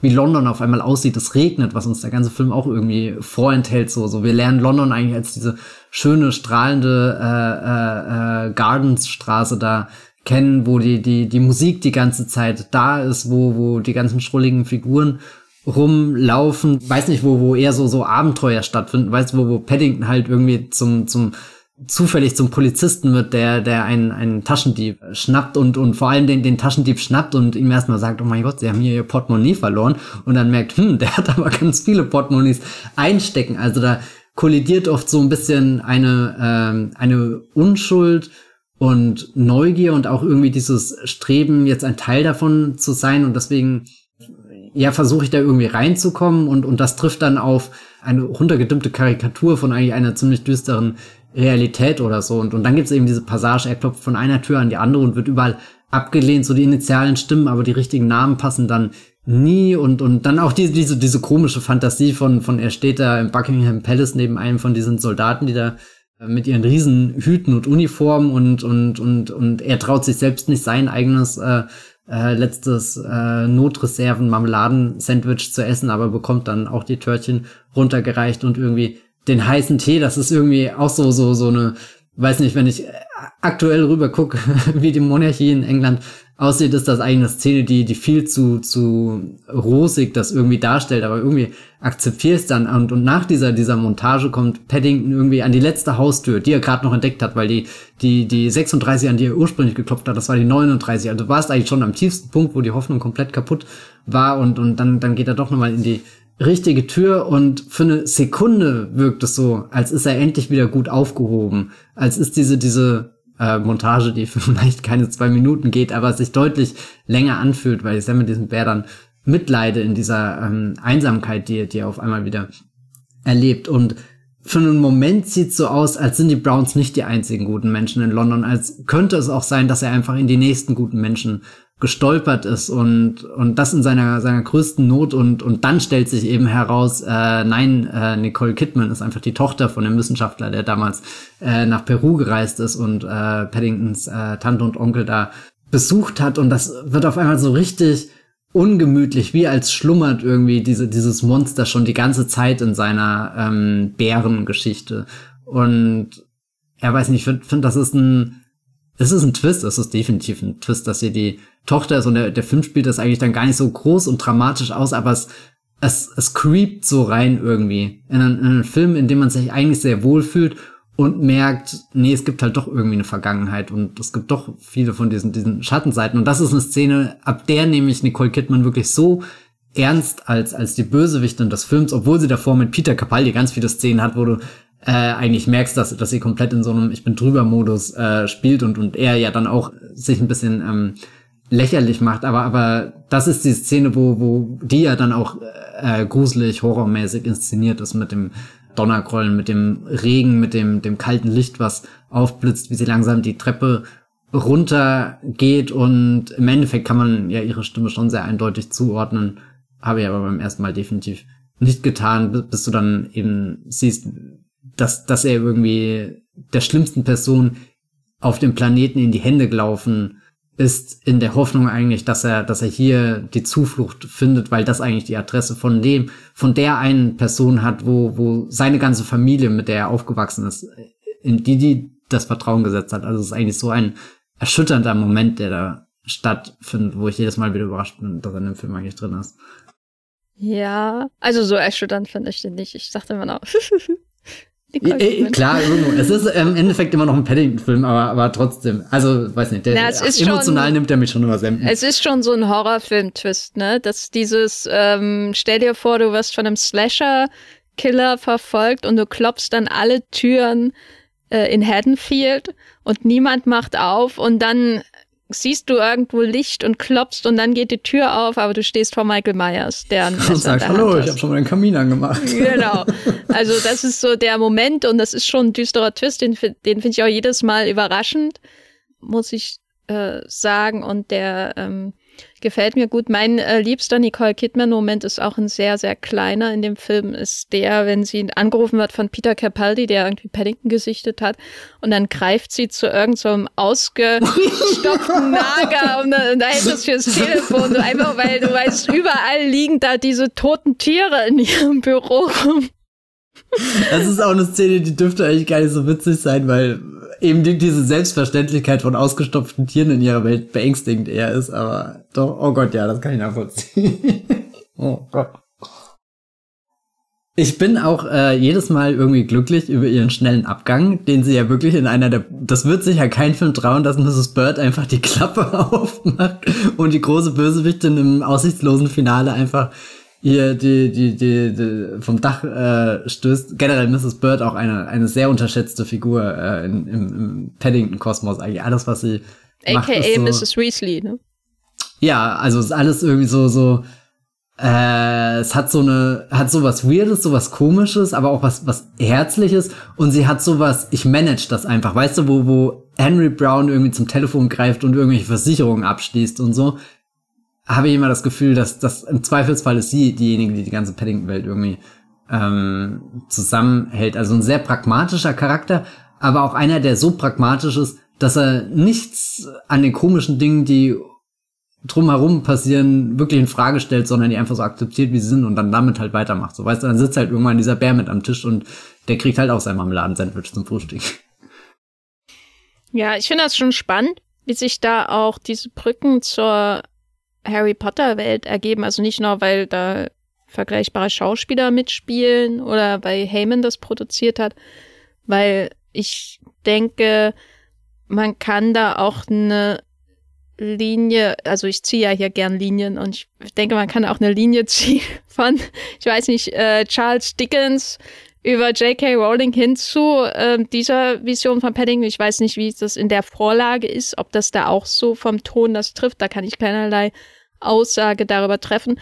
Aber so diese, ähm, dieses Gefühl von, das ist Großbritannien, äh, mit diesen seltsamen Menschen drin, die im richtigen Men Moment dann doch ähm, zueinander stehen, vielleicht. Vereinfacht gesagt, so ist es ja in Harry Potter, bei ähm, Dickens ist das etwas komplizierter, würde ich sagen. Das hat man, glaube ich, hier bei beiden. Das ist so ein sehr, ist natürlich ein sehr klischeehaftes Großbritannien. Ich würde sagen, man könnte zu dieser Vision ähm, auch die Richard Curtis-Filme zählen, insbesondere tatsächlich Liebe, ähm, aber auch sowas wie Vier Hochzeiten und ein Todesfall. Ich weiß nicht, die haben alle für mich dasselbe Gefühl von Britishness. Dieses seltsame Menschen ähm, überwinden ihre Seltsamkeit und ähm, kommen irgendwie zusammen, um eine Community zu bilden, die halbwegs funktioniert. Und äh, die äh, Paddington-Filme, da geht's ja dann auch spezieller darum, wie durchlässig diese oder wie aufnahmefähig vielleicht auch diese Gesellschaft sein kann, selbst wenn man sich abnormal verhält, also zum Beispiel Bäder flutet. Ähm, das trifft dann auf dieses, ja, wir gehen ja jetzt drüber hinweg, weil wenn wir darauf aufmerksam machen würden, dass dann Bär auf dem äh, Bahnhof sitzt, dann würden wir ein Aufsehen erregen, sozusagen. Aber wir wollen ja keine Unordnung haben. Deswegen gehen wir jetzt darüber hinweg, dass da ein Bär sitzt. Wir gehen darüber hinweg, dass äh, der Bär reihenweise ähm, ähm, Zimmer ruiniert und äh, Versicherungsschaden macht, weil wir sind, wir kommen mit unseren seltsamen Eigenheiten zusammen und in unserer gemeinsamen Britishness haben wir alle den Vertrag abgeschlossen, dass wir da nicht mit dem Finger drauf zeigen auf solche Sachen, weil dann würde unsere Gesellschaft nicht funktionieren, sozusagen. Das ist ja bei Harry Potter ähnlich, dieses Gefühl, man hat da diese ganzen schrulligen Menschen, also einfach zum Beispiel Hagrid oder so, aber Dumbledore als der Proto-Premierminister von Hogwarts, der gibt dem halt auch Arbeit und geht darüber hinweg, dass Hagrid äh, in jeder Hinsicht irgendwie aus der Norm herausfällt.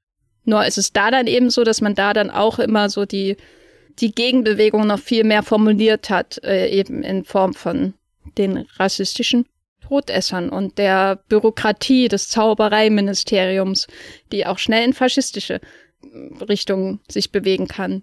Durch Umbridge zum Beispiel. Aber ich schreife aus. Übrigens, Umbridge und Melda Stanton, Voice of Aunt Lucy. Ah. Ja, beides auch ähm, Helden, die bei ihren Tanten, Onkeln aufwachsen, oder? Harry Potter und Paddington? Wobei ja Harry wirklich eher das Schlimmste mit seiner Kindheit dadurch verbindet und bei Paddington, er hat ja ein sehr behütetes Zuhause. Das, also ich finde auch schon diese ersten fünf Minuten immer sehr emotional, wenn das dann alles so zerstört wird von, von irgendeinem was Großem, was von außen rauskommt, was jetzt gar keinen so, so direkten Grund hat. Ähm, ist, ist Bilbo nicht auch der Onkel von Frodo? Ja. Und Luke lebt auch nur bei Onkel und Tante. Hat überhaupt jemand Eltern? I don't know. Peter Parker? Hm. Oh oh. Oh oh. Gut, ähm, das ist, äh, lädt wieder zu einer neuen äh, Bäumigcast-Reihe über, über ähm, Onkels und Tanten. Blockbuster Orphans äh, äh, ein, aber vielleicht an anderer Stelle. Mm, ja, also ich You're a soldier now. oh Gott. You're Der hat wenigstens Eltern. oh Gott, ja, bitte. Es reicht schon, dass wir Paddington kurz hier in der Polizeiuniform gesehen haben. Auch ein schmaler Grad, aber sehr gut gelöst. Ja, aber das war wieder eine Szene, wo ich, wo ich schon dachte, eigentlich könnte man mal genauer äh, drauf schauen, wie die Integration von Paddington in die britische Gesellschaft inszeniert wird. So, ähm, Gerade auch im Kontext mit dem Auftritt, den die Paddington-Figur, also wirklich die Paddington-Figur aus diesem Film bei, was war es, dem Queen-Jubiläum da?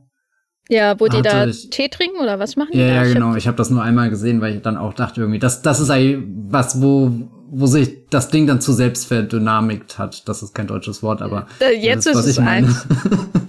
Weiß nicht, wo, wo, wo ich am liebsten gehabt hätte, dass, dass, dass Paddington nicht den großen Sprung gemacht hat, den er gemacht hat. Ich meine, das ist eigentlich sehr schön, aber äh, weiß nicht, wenn, wenn er zu sehr in, in so sowas ja reingezwängt wird.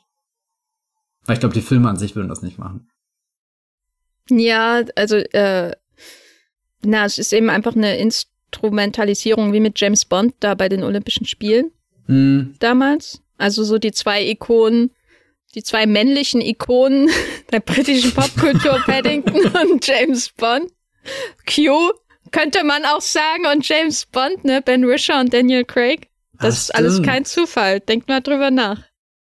Ben Risher war einfach der wichtigste Brite, der jemals gelebt hat ich finde, das kann man so stehen lassen. Wollen wir vielleicht noch über die Zukunft reden von Paddington. Weil wir haben ja seinen Namen, glaube ich, noch gar nicht groß erwähnt, aber Paul King hat ja hier Regie geführt, den ich vorher ehrlich gar nicht, äh, gar nicht kannte, der jetzt aber quasi abdriftet hin zur Charlie und die Schokoladenfabrik-Verfilmung mit Timothy Chalamet, Wonka, auf die ich wirklich null Bock habe, weil ich kann das einfach, also ich mag ähm, Roald Dahl-Geschichten, damit bin ich aufgewachsen. Neben den Simpsons habe ich sehr intensiv alles verschlungen. Aber Charlie und die Schokoladenfabrik hat mich nie auch nur ein Jota interessiert, äh, genauso wenig wie der Film äh, mit Gene Wilder und gar, also und der mit Johnny Depp schon gar nicht. Also da war ich ja, ach nee, nie wieder. Ähm, und der macht jetzt diesen Wonka-Film, der Dreh ist ja schon vorbei seit über einem Jahr und der kommt auch diesen Winter raus angeblich, obwohl da schon seit zwei Jahren irgendwie man immer noch auf erstes ordentliches Bildmaterial wartet zu diesem Film. Er kommt wirklich, sagen sie. Und Paddington 3 wird dann von jemand anders gemacht. Ähm, wie sehen da denn so deine Erwartungen aus? Denkst du, Paddington hat so ein starkes, ähm, robustes Schema als Filmreihe, dass äh, man den Ersatz Wes Anderson dafür nicht braucht? Ist das also wir können es halt schwer einschätzen sicherlich, ob äh, wie viel von Paul King kommt und wie viel von anderer Seite, um dieses Feeling dieser Filme zu schaffen. Oder ist Paddington jetzt für dich gestorben, wenn Paul King Nein, da nicht mehr mitmacht? Das wäre viel zu traurig. Das würde ich mir selbst nicht eingestehen, wenn es passiert, weil was wäre dann überhaupt noch der Sinn von unserer Existenz?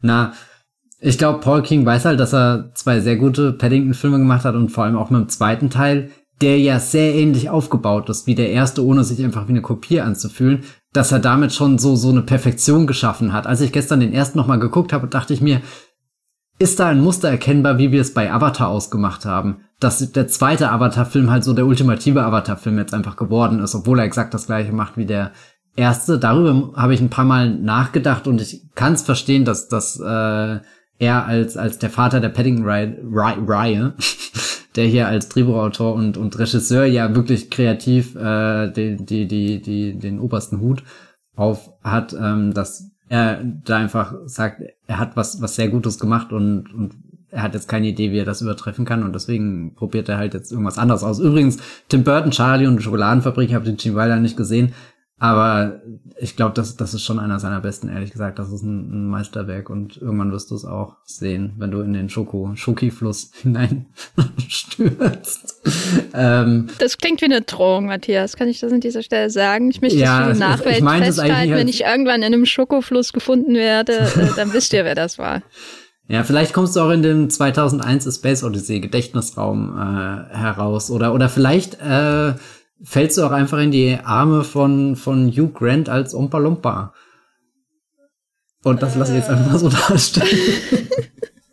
Nein, aber ähm, also ich finde es super schade, dass Paul Ging nicht dabei ist, weil ich glaube, er ist sehr wichtig für die Reihe. Aber was mir so eine grundberuhigende Ding ist, dass, dass David Heyman halt als Produzent dabei ist. Und wenn ich irgendwie meine Top 3 mit Produzenten jemals erstellen würde, er wäre halt definitiv drinne, weil ich glaube, er ist halt so ein absoluter Ausnahmeproduzent, der ich kann es gar nicht beschreiben, weil ich mich viel zu wenig mit Produzenten in Hollywood, ehrlich gesagt, aus äh, kenne, aber durch, äh, ich weiß nicht, ich habe halt ungefähr alles an Making-of-Material zu den Harry Potter-Filmen verschlungen und jedes Mal, wenn ich ihn dort reden höre oder irgendwas äh, lese über ihn, habe ich das Gefühl, dass die diese Einmaligkeit der Harry Potter Reihe, die so lang auf so einem Level zu halten, das so lange auszubauen und das mit so viel, äh, weiß nicht, Liebe zum Detail, um, weiß nicht, so eine Floskel kurz zu verwenden. Das liegt halt daran, dass, dass er im Endeffekt für mich als einer der großen Autoren hinter der Reihe steht, zu denen halt auch noch andere Leute wie äh, hier Steven Klaus und so weiter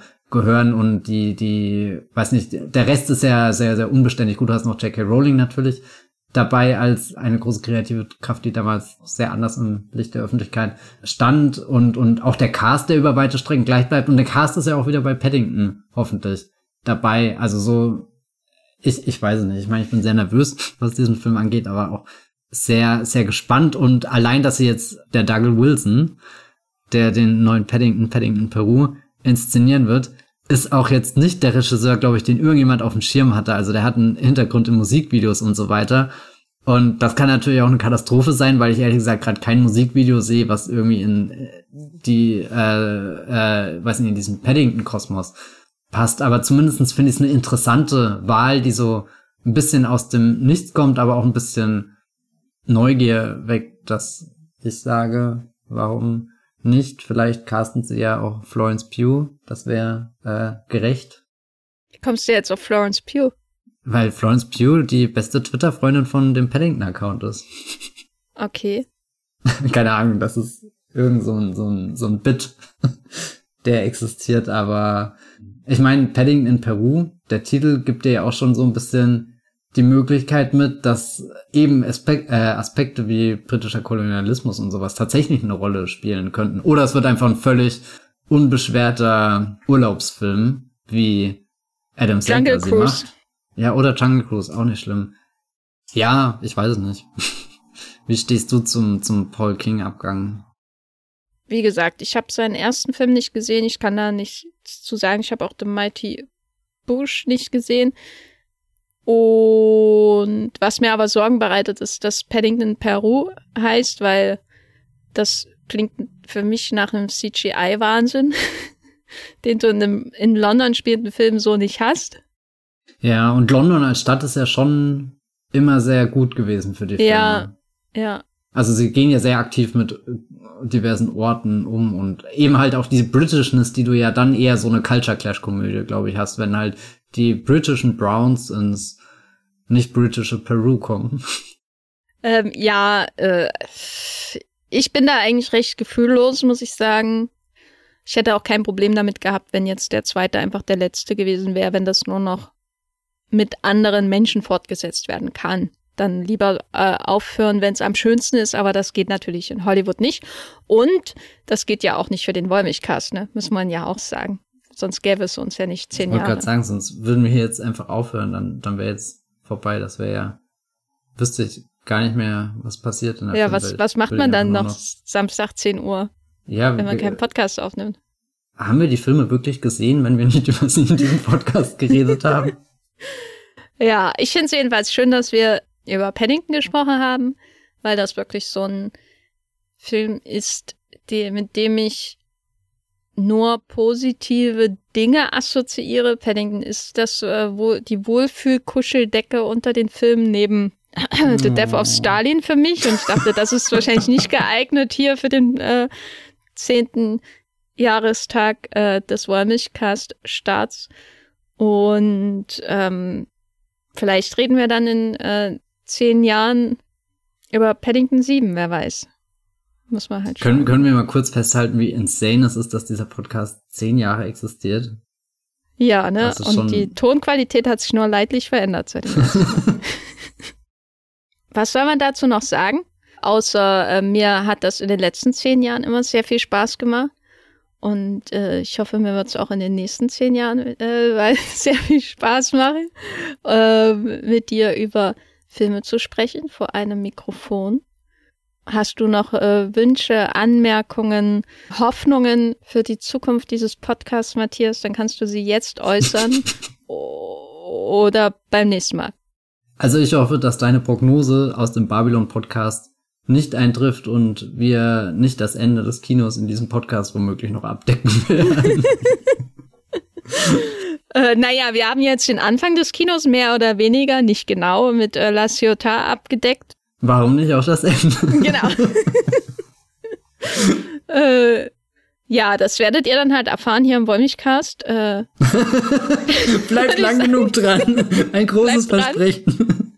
Das lohnt damit sich. ihr das nicht verpasst. Wie sagt man da jetzt, wie macht man da jetzt ein Schlusswort? Ich glaube, Mach du das äh, doch mal, Matthias. Mach du doch Dank, mal die Abmod. Ja, ich mach die Abmod und sage vielen Dank für alle, die seit 2013 zuhören. Und ich weiß, es gibt definitiv Leute, die das tun. Und das ist schon ein bisschen verrückt, weil ich selbst sehr wenig Podcasts höre und es immer wahnsinnig finde, anderen Menschen zuzuhören. Aber allein, wenn ich mir denke, man geht aus dem Gefühl raus, mit dem ich hier rausgehe, weil, keine Ahnung, ich lerne immer von dir nochmal so viel mehr über einen Film und ich gehe aus jeder Folge raus und habe das Gefühl, der Film ist dadurch besser geworden oder so. Es ist fast unmöglich, dass ich aus dem Podcast rausgehe und mir einfach nicht wünsche, irgendwas nicht gesehen zu haben, selbst wenn der Film schlecht gewesen ist, einfach weil, weiß nicht, das, das Reden über Filme sehr toll ist Und äh, das ist definitiv was, was ich mir für die nächsten zehn Jahre äh, Wollmilchcast wünsche, dass das einfach nicht äh, verschwindet. Ähm, ja, und damit vielen Dank für alle, die bisher zugehört haben. Ihr könnt uns abonnieren auf den üblichen äh, Kanälen. Ihr könnt uns auf Twitter schreiben. Da findet man dich, Jenny, als Gafferlein. Mit zwei F, sehr wichtig. Ihr könnt at Wollmilchcast auch äh, schreiben. Der wird mit zwei L geschrieben. Und ihr könnt mich unter at Bibelbrooks finden mit drei, Achtung, drei äh, E's. Und ansonsten kann man Texte von dir lesen bei einer Filmseite named äh, moviepilot.de findet ihr mich unter äh, Jenny Jecke. Und da könnt ihr ähm, zum Beispiel lesen, wie ich euch darauf hinweise, dass Ebola-Syndrom mit Anthony Wong jetzt in Deutschland uncut äh, äh, zu streamen ist als Kaufversion. Äh, und vor zehn Jahren hätte ich niemals gedacht, dass ich diesen Satz mal sagen kann, dass Ebola-Syndrom uncut einfach so in Deutschland erhältlich ist. Das ist für mich absolut unfassbar. Weißt du, was ich unfassbar finde, ist, dass du diesen Nicecore-Podcast mit Ebola schon beendest. Ja, findet ihr bei movieplot.de. Matthias, so bist du zu lesen. Äh, ja, ihr könnt auch bei mir äh, mich auf Movieplot äh, lesen, wo ich unter anderem sehr viel gerade über die Guardians of the Galaxy Filme schreibe oder den neuen, der halt gerade erschienen ist. Oder ihr schaut in meinem Blog vorbei, wo immer noch der neueste Post über unseren letzten Podcast Roter Himmelfilm äh, hier steht. Könnt ihr auch lesen. Oder einfach nur mal den Podcast hören, weil ich glaube, der Podcast. Hast du den Film gerade Roter Himmelfilm genannt? Nee, ich wollte eigentlich was anderes sagen und habe gemerkt, dass meine Gedanken schon wieder woanders sind und jetzt einfach nur noch Worte aneinandergereiht kommen. Ich glaube, okay. der Satz sollte eigentlich heißen, der Film aus unserem letzten Podcast, Komma, Roter Himmel, Komma, ah, aber... Ich finde, wir äh, sollten jetzt einfach nur noch über Roter Himmelfilm von Christian Petzold sprechen. Roter Himmelfilm, ich meine, Christian Petzold, du hast vorhin schon die Schutzheiligen genannt, aber ich glaube, irgendwann können wir Petzold auch mit aufnehmen in diesen, diesen Kreis der, der Wollmilchcast Schutzheiligen und ich glaube, damit höre ich jetzt einfach mal das Reden auf. Hoffe, ihr habt eine schöne Woche. Und äh, wir hören uns wieder, wenn es um äh, das Kino geht.